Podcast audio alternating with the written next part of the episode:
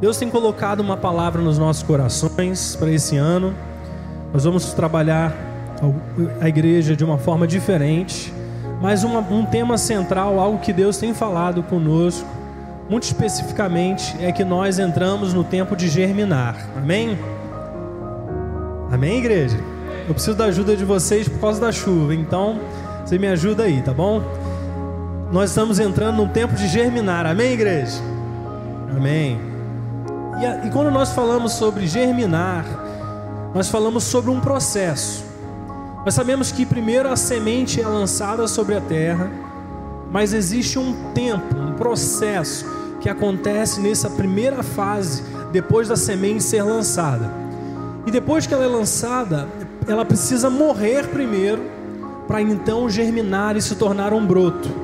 E esse broto depois vai morrer para se transformar numa planta e a planta morre então para se transformar numa árvore. Ou seja, esse processo de frutificação, ele é realmente um processo. Ele passa por etapas. E nós cremos que profeticamente Deus está liberando sobre nós, sobre a igreja, sobre a sua vida e a minha vida, que nós estamos entrando num tempo de germinar. Amém? Ou seja, as sementes que você plantou, coisas que você lançou sobre a terra, potenciais que Deus tem preparado na sua vida, nesse ano, essas coisas vão vir a germinar. Amém? Por isso, fala de etapas, fala de processos, onde coisas estão sendo desenvolvidas e muitas vezes no escuro, né? Quando você lança a semente na terra, você depois planta, lançar aquela semente, você cobre aquela semente. E muitas vezes você não vê, você sabe que o potencial está ali plantado, mas você não vê o que está acontecendo debaixo da terra. Você não tem como saber o momento, a hora. Mas quando Deus decide fazer assim, então essa semente vem a tomar e assumir um novo potencial. E nós cremos que Deus está fazendo isso com você, com essa igreja, com as nossas casas, com a nossa família. Você sabe que Jesus, antes de ressuscitar, durante três dias, ele esteve no ventre da terra, diz a palavra de Deus.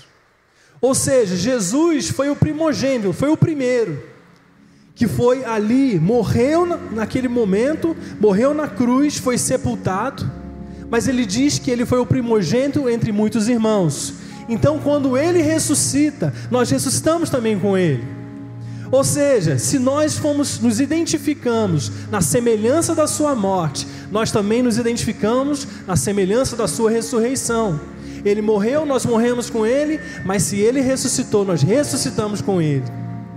Ele esteve ali durante três dias e três noites no ventre da terra. Eu quero, assim, eu fico me perguntando, né? Imagina que Jesus foi sepultado. Agora imagina o coração dos discípulos. Imagina como estavam aqueles discípulos ao ver que o Senhor da glória, aqueles que ele sabia que era o Filho de Deus, havia sido morto e agora estava sepultado. Queria que você abrisse sua Bíblia comigo, lá no livro de Mateus, no capítulo 27, a partir do verso 57. Quero que você leia isso comigo. Mateus 27, 57.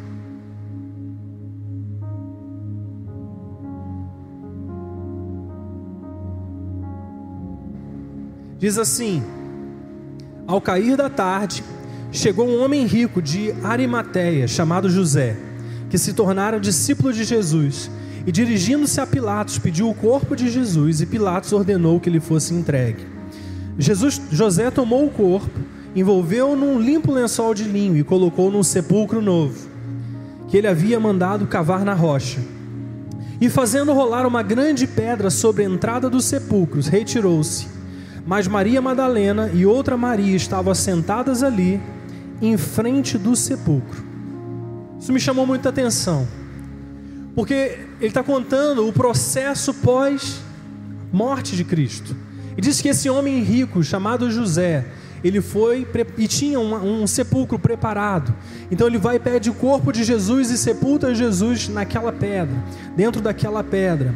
Mas Maria Madalena e a outra Maria estavam onde? Assentadas aonde? De frente para onde? Do sepulcro. Isso já de certa forma traduz aquilo que eu estava dizendo aqui. Muitas vezes, quando é lançado a semente, tudo aquilo que você consegue enxergar é o sepulcro, é a pedra fechada. E aqui estava acontecendo isso com essas discípulas de Jesus. Elas só estavam encarando o sepulcro. E naquilo que às vezes parece escuridão, é onde a gente perde a esperança, é onde expectativas são frustradas, porque o nosso desejo estar num processo mais à frente. Às vezes nós não temos paciência de esperar e aguardar o momento da frutificação. Nós queremos as coisas resolvidas assim. E de certa forma, é isso que Maria, as Marias estavam experimentando ali, ao ver o seu Senhor sepultado. E Deus também nesse mesmo processo de aparente escuridão para nós, é o momento em que Deus constrói capacidade em você. A Bíblia fala que quando nós perseveramos, aquilo que te falta é adicionado a você. A perseverança é necessária para equipar você com aquilo que falta. Por isso, quando você um dia teve uma palavra de Deus e você lançou a sua semente, você também precisa ter a perseverança de aguardar essa semente germinar porque nesse processo Deus vai equipando aquilo que falta para que você esteja pronto e preparado para quando o tempo aconteça, o tempo de germinar. E agora olha o que diz João capítulo 20, a partir do verso 1. Abre lá comigo, vamos estar tá lendo. João capítulo 20, verso 1.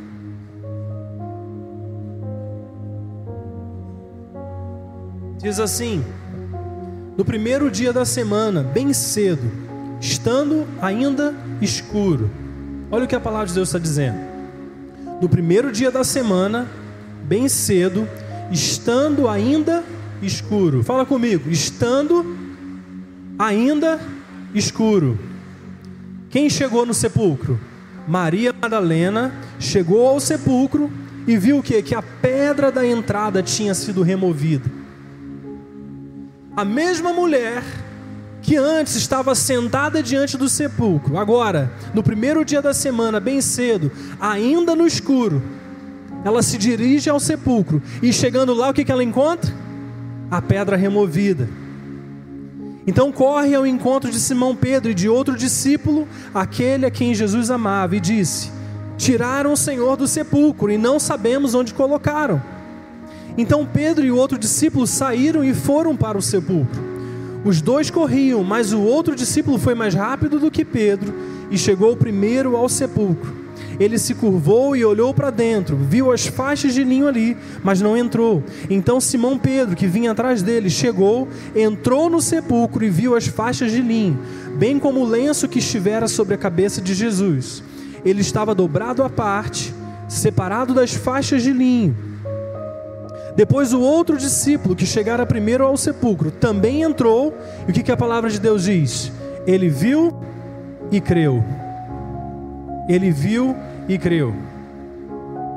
Quando nós cremos que Deus está nos levando a um tempo de germinar, é o primeiro momento que nós temos a capacidade de enxergar. Até então, você não tinha capacidade de enxergar, mas quando tempo de germinar chega, quando aquela semente vira o broto, muitas vezes as pessoas, os agricultores, tiram aquele broto e plantam em outros lugares. Às vezes isso acontece. De qualquer forma, o que eu quero te dizer é que agora existem indícios, agora existem evidências de que aquela semente que então para você havia morrido, ela então chegou no tempo de germinar e de começar a demonstrar o seu potencial. Ele viu e creu, é isso que diz que o discípulo fez. E ele continua dizendo: eles ainda não haviam compreendido que, conforme a Escritura, era necessário que Jesus ressuscitasse dos mortos. Os discípulos voltaram para casa, Maria, porém, ficou aonde? À entrada do sepulcro, chorando.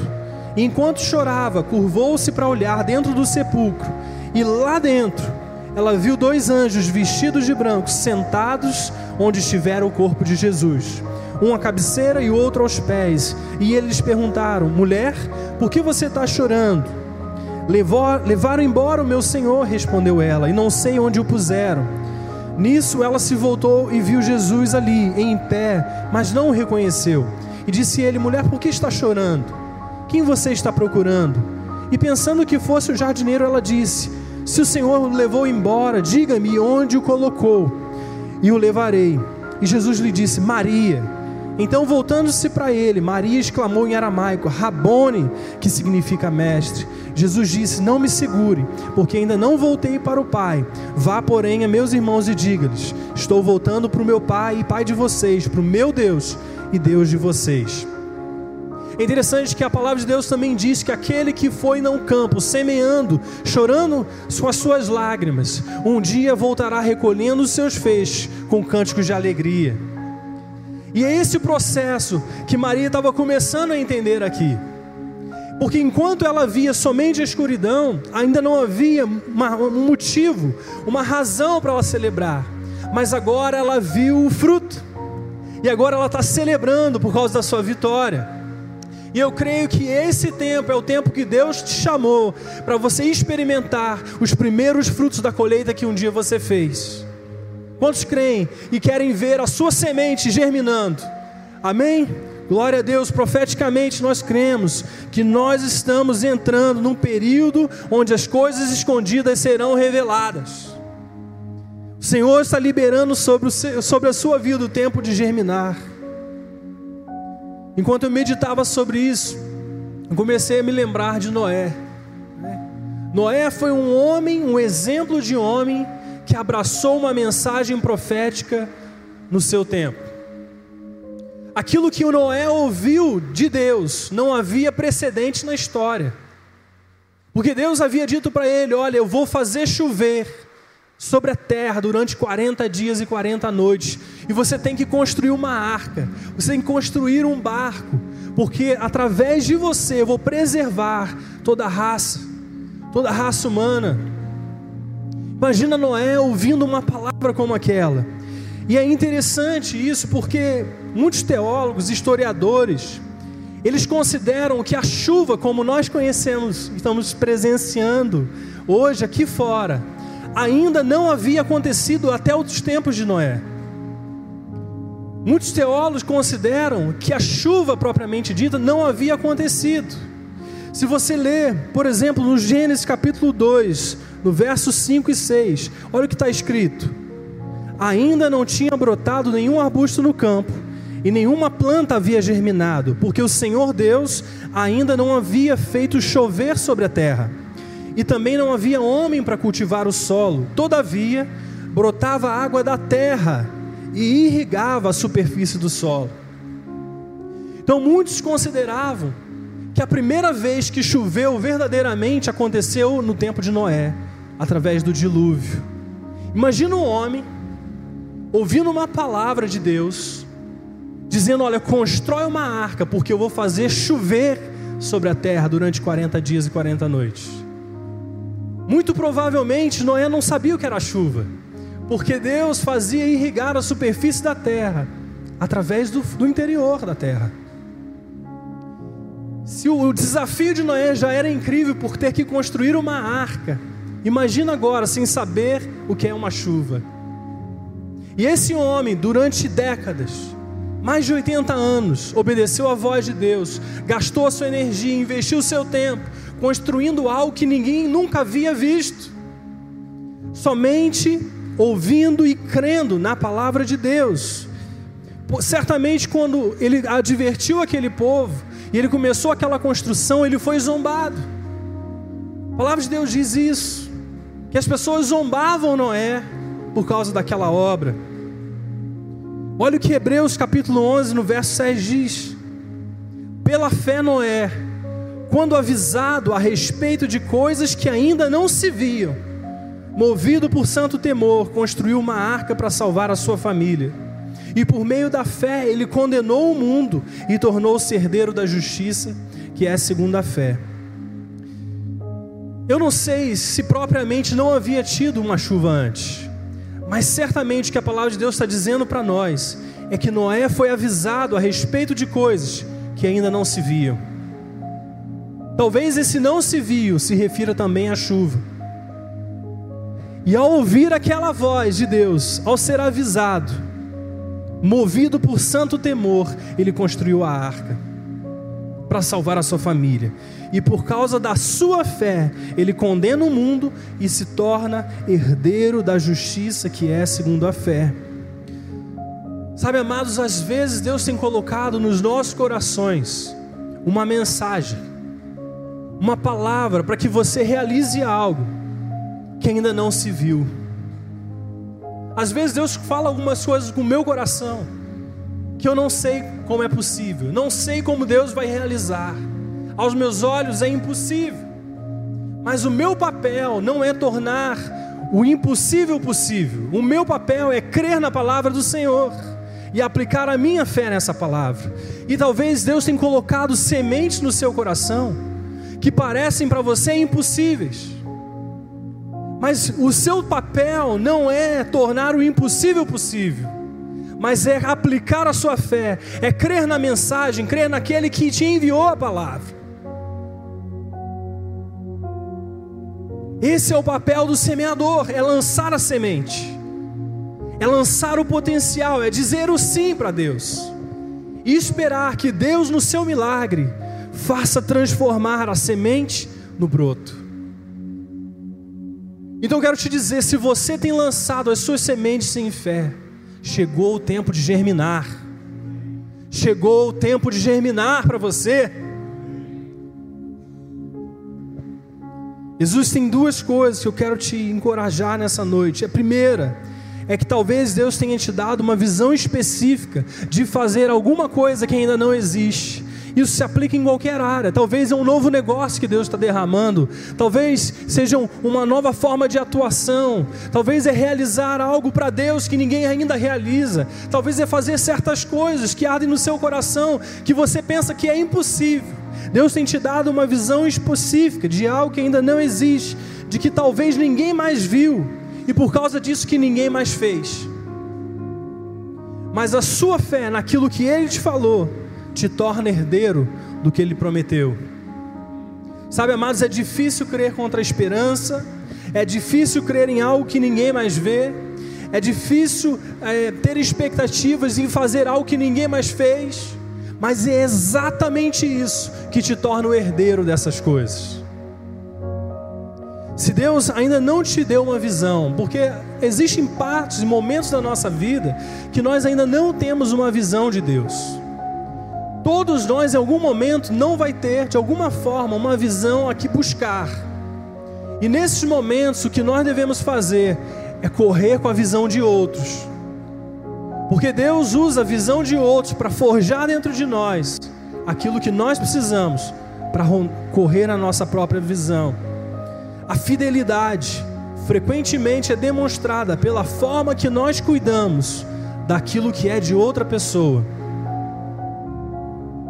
Frequentemente, a fidelidade é gerada, é testada em nós, é aprovada em nós, pela maneira como nós lidamos com aquilo que não é nosso. Isso em todas as áreas, é a maneira como você lida dentro da sua casa, é na maneira como você lida dentro da igreja. Sabe, às vezes surgem necessidades e nós temos a oportunidade de cuidar de algo que não é nosso. E Deus vê a nossa fidelidade nessas coisas, porque quem é fiel no pouco, Deus vai colocar no muito. Mas se nós não somos fiéis no pouco, nós não somos colocados no muito. Então, quando você tiver uma oportunidade de servir, não pense que aquilo ali é alto demais ou é baixo demais para você, simplesmente faça. Sirva a visão de outra pessoa. Sirva a visão do seu patrão no trabalho. Sirva a visão dessa casa, na igreja. Sirva a visão do seu líder no GDA. Sirva a visão de alguém que Deus tem colocado sobre a sua vida. Porque quando você estiver fazendo isso, você vai sendo equipado para também cuidar, para que Deus também te dê aquilo que é seu. Jesus vai mais além. Jesus diz que a maneira como nós lidamos com os recursos, com as riquezas desse mundo, definem se nós seremos confiáveis a ponto de receber as riquezas eternas, os recursos do céu. Então, às vezes, nós estamos lutando pela fé, orando por coisas, declarando, sabe, vitórias de Deus, crendo que Deus vai fazer coisas na nossa vida mas a maneira como os recursos do céu são liberados sobre nós também tem a ver com a maneira como nós lidamos com as riquezas naturais. Se vocês que são não conseguem lidar com essas riquezas, esses recursos naturais, quem vai confiar a vocês as riquezas eternas? Isso que Jesus disse. Às vezes nós não associamos essas coisas, mas elas estão na palavra de Deus. São chaves para mim e para você destravar as portas que nós temos lutado, buscado ver alcançar. Essas coisas são princípios. E Noé estava ali obedecendo seguindo um estilo de vida radical, dando o seu tempo, dando a sua energia, cortando madeira dia sim e dia sim, né? de talvez mais de 80 anos nesse processo de construção. E essa entrega, a palavra de Deus, mudou tudo para ele e para sua família. Amados, pensa comigo. Noé se arriscou de muitas formas.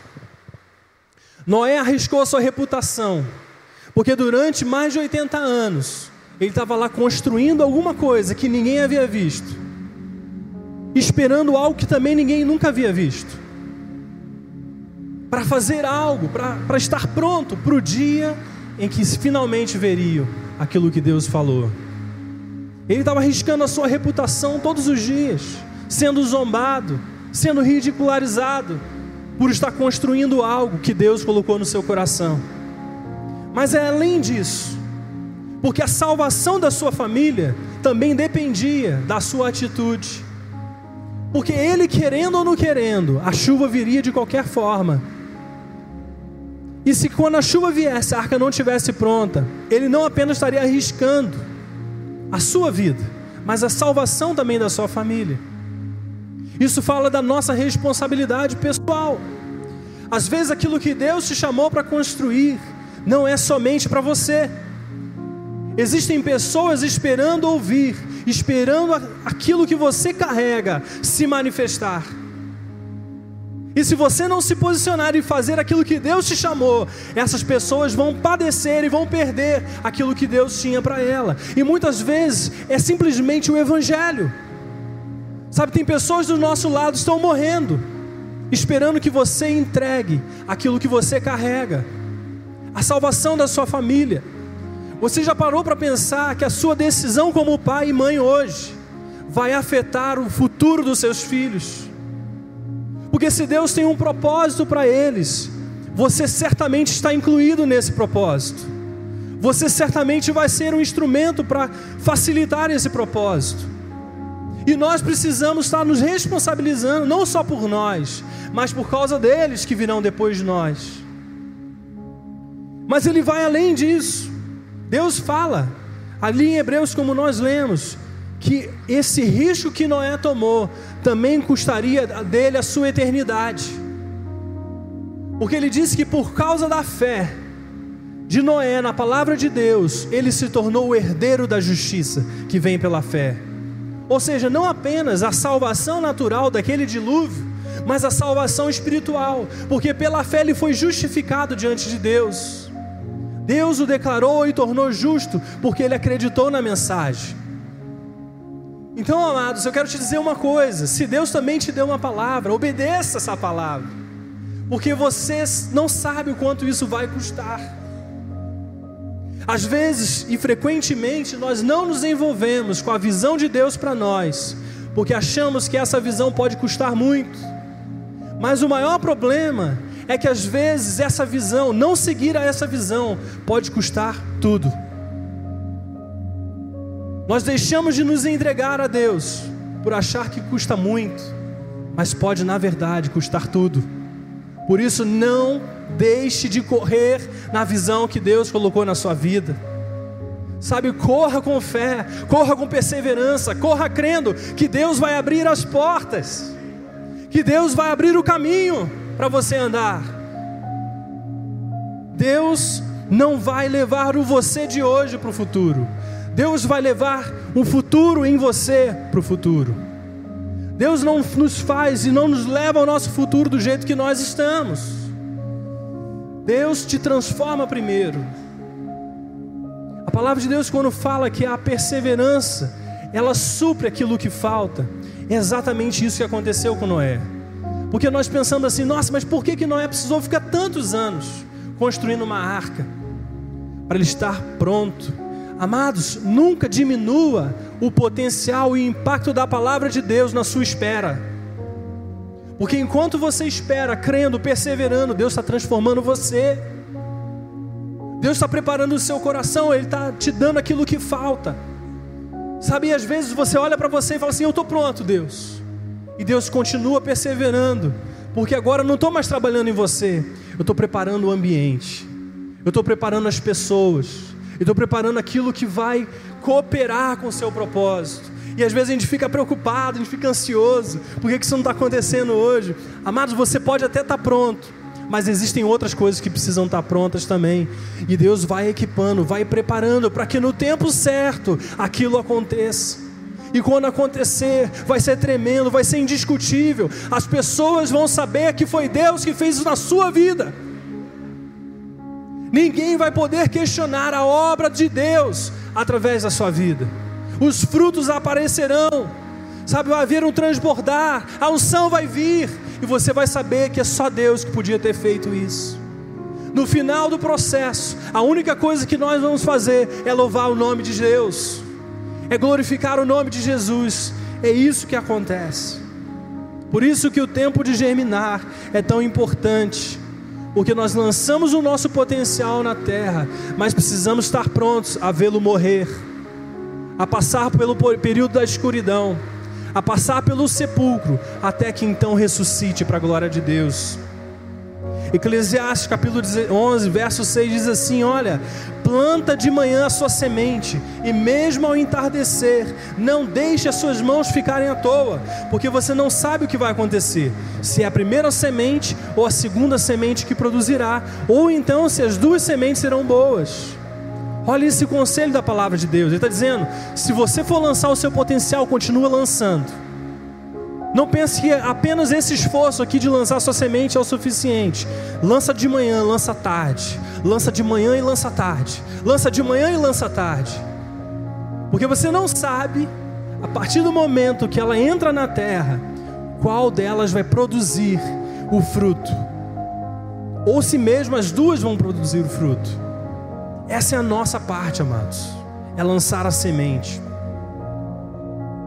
A partir do momento, amados, que nós lançamos as sementes, nós precisamos crer que Deus está cuidando com aquilo que essa semente necessita para germinar. E é aqui que entra a nossa confiança ao tempo de Deus.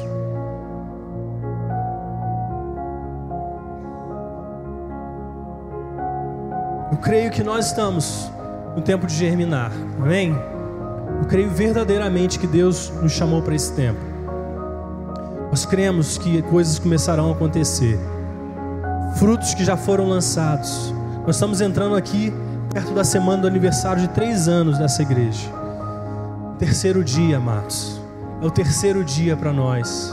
Sabe, é o, é o tempo da ressurreição Sabe, é o tempo de coisas que já haviam sido plantadas, começam, comecem a dar os seus frutos no terceiro dia, no terceiro ano. Nós cremos que isso é uma palavra de Deus para nós. E nós vamos estar prontos para essa palavra se cumprir. Amém? Você vai estar pronto para essa palavra se cumprir? Você vai estar pronto para cumprir, para ver essa palavra se cumprir na sua vida? Quantos vão estar prontos? Amém? Em último lugar, Alguém nesse mundo precisa do fruto das sementes que Deus chamou para plantar.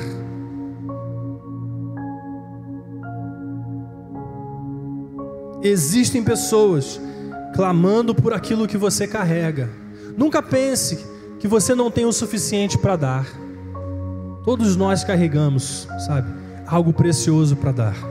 Todos nós já passaram por processos. Todos nós já passaram por colheitas. Todos nós já plantaram sementes lá atrás, que já deram, já frutificaram. Tem pessoas clamando por aquilo que você carrega. Seja como Noé, seja movido pelo santo temor e construa a arca. Construa a arca. Decida fazer hoje algo a respeito. Decida compartilhar do seu fruto. Amém?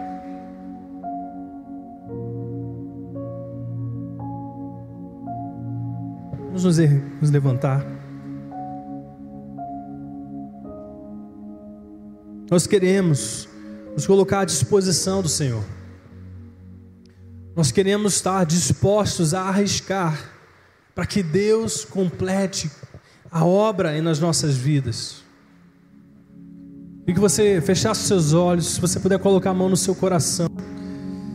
Quero que você traga a memória todas as sementes que você tem plantado na sua vida nesse tempo. Coisas que Deus talvez colocou no seu coração lá atrás. Talvez sonhos que Deus já tem colocado no seu coração. Plantado essas sementes. E sementes específicas. Que talvez você esteja como Maria, contemplando o sepulcro. Tudo que você vê é uma pedra diante da sua, dos seus olhos. Tudo que você vê é uma barreira intransponível. Aos seus olhos parece isso, mas você lançou essa semente mesmo assim. Você creu que essa semente era aquilo que Deus tinha para você. Agora eu quero que você comece, pela fé, a imaginar o sepulcro sendo removido, sabe, a pedra sendo removida E quando essa pedra vai sendo removida, a resposta à sua oração também vai começar a aparecer. Traz a memória, sabe, coisas que você plantou. Talvez coisas que levaram anos, que você se dedicou há anos, e que Deus está fazendo um processo de transformação, não apenas em você, porque a semente, quando é lançada, nós só sabemos que ela tem potencial. A palavra de Deus diz que a semente de mostarda, embora ela seja a menor das sementes, é ela que se torna na maior hortaliça. Então, às vezes, a semente não demonstra o potencial verdadeiro que ela carrega, porque ela é só uma semente. Mas então, quando ela germina, ela se torna e começa a se demonstrar com um potencial muito maior do que ela parecia. Eu creio que é isso que Deus quer fazer na sua vida. Ele quer pegar aqueles pequenos sonhos, aquelas pequenas promessas, aquelas pequenas palavras que pareciam pequenas e dar um propósito muito superior, muito maior do que você imaginava. Deus quer juntar os seus sonhos com os sonhos dele. Aquilo que você parece, parece para você que é apenas o seu sonho. Deus quer pegar essas coisas e juntar aos sonhos dele. Quer dar um propósito maior, muito além. Por isso, se você já pensava grande, pense maior ainda. E se Deus juntasse o seu sonho com o dele? E se Deus pegasse o seu pequeno potencial e transformasse no grande potencial? Mas agora começa a orar sobre a sua semente.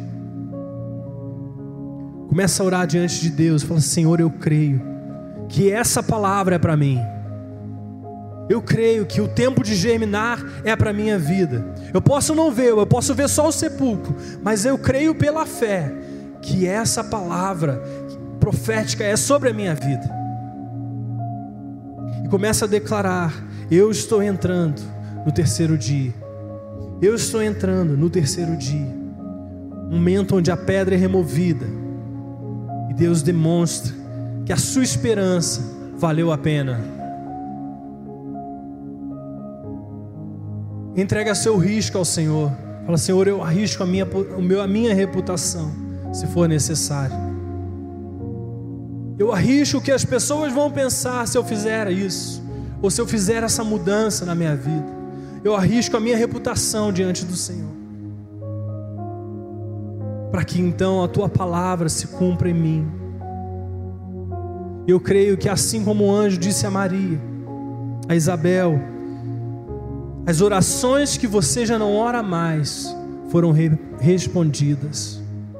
As orações que você já nem ora mais foram respondidas. E Deus traz a promessa e o cumprimento da promessa sobre Isabel.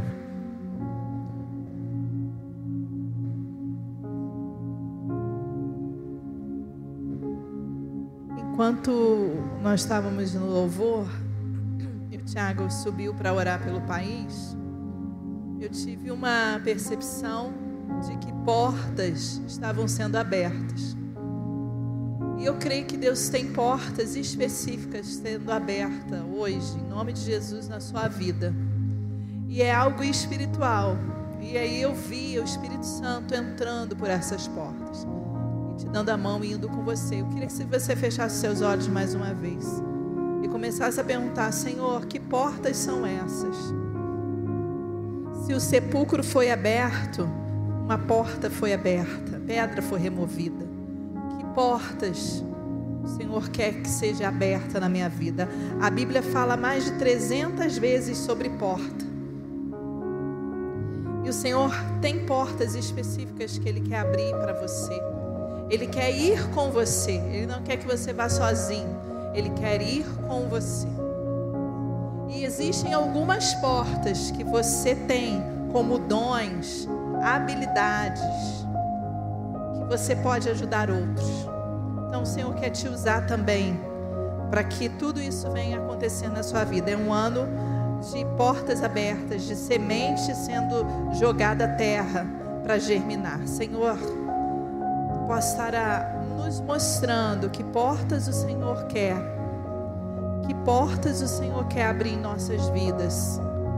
Que sonhos o Senhor quer que venhamos estar nos agarrando com o Senhor e abrindo juntos e indo desfrutar de algo novo, de algo vivo.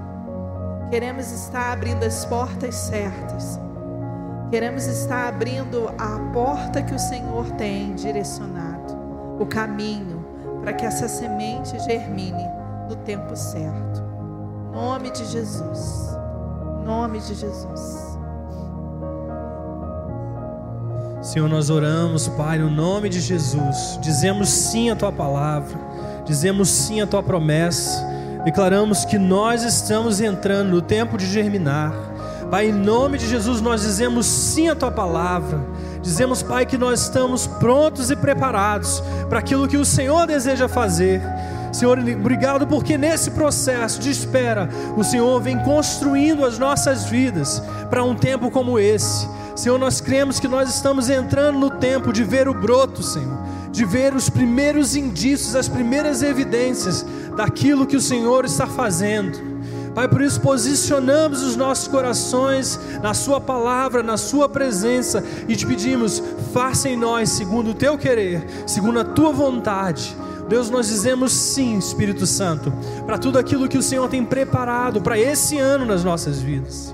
Pai, oramos pelas nossas casas, oramos, Senhor, pelas nossas famílias, oramos pelos nossos casamentos, oramos pelos nossos filhos, oramos pelos nossos ambientes de trabalho, oramos pelos nossos sonhos de negócios, oramos, Senhor, pelos ministérios que estão sendo derramados, oramos, Pai, pela tua palavra que ativa e completa tudo aquilo que o Senhor já tem declarado. Senhor, a tua palavra diz que o Senhor envia a tua palavra e o Senhor avela sobre ela para cumprir. Senhor, por isso cremos que tudo aquilo que o Senhor disse, o Senhor mesmo está encarregado de fazer cumprir nas nossas vidas nesse tempo, segundo a Sua vontade. Pai, nós queremos apenas estar prontos para tudo aquilo que o Senhor deseja derramar. Pai, que sejamos assim como Noé um dia foi, Senhor, construindo algo, mesmo que não tenhamos clareza ainda do que é esse algo, mas que possamos passo a passo construir, possamos passo passo a passo separar os materiais, passo a passo possamos preparar os instrumentos, nos colocar e nos posicionar de forma a estar prontos para cooperar com aquilo que o Senhor está fazendo. Deus, nós dizemos sim aquilo que o Senhor já soprou nos nossos corações nessa noite e dizemos: faz em nós, Senhor, faz em nós segundo a tua vontade e o teu querer. Senhor, nós cremos que a ressurreição e o poder de ressurreição está caindo sobre nós, sobre a tua palavra sobre nós. Em nome de Jesus é que oramos, Senhor, e te agradecemos, crendo naquilo que o Senhor falou e prometeu. Obrigado, Jesus, por, pela Sua presença. Obrigado pela Sua palavra no meio de nós. Pai, eu quero orar sobre cada família, quero orar sobre cada casa, pedir que esse ano seja um ano marcado de muitos milagres. Quero declarar e crer, Senhor, que as pessoas serão atraídas à sua vida, que carrega os frutos e o principal fruto, a principal pessoa, que é a pessoa de Jesus Cristo. Senhor, nós queremos que o seu nome seja exaltado e levantado através de nós. Por isso que quando andamos pelas ruas, nos nossos relacionamentos, as pessoas possam ver o Senhor Jesus em nós e através de nós. Pai, nós nos colocamos em gratidão por tudo aquilo que o Senhor fez no ano de 2022 e já queremos te agradecer por tudo aquilo que o Senhor vai fazer no ano de 2023. Alinhamos as nossas vidas à tua visão, Senhor. Em nome de Jesus é que oramos e te agradecemos. A igreja diz amém. Amém, amém. Deus, quero declarar uma semana abençoada sobre a sua vida. Sabe que os projetos de Deus, as sementes de Deus, possam nascer com força, com unção dentro do teu coração. Que você se levante com um novo ímpeto, com uma nova determinação para correr atrás daquilo que Deus está falando ao teu coração. Amém? Não deixa, não saia daqui sem dar um abraço a alguém, sem falar oi. Que o Senhor te abençoe em nome de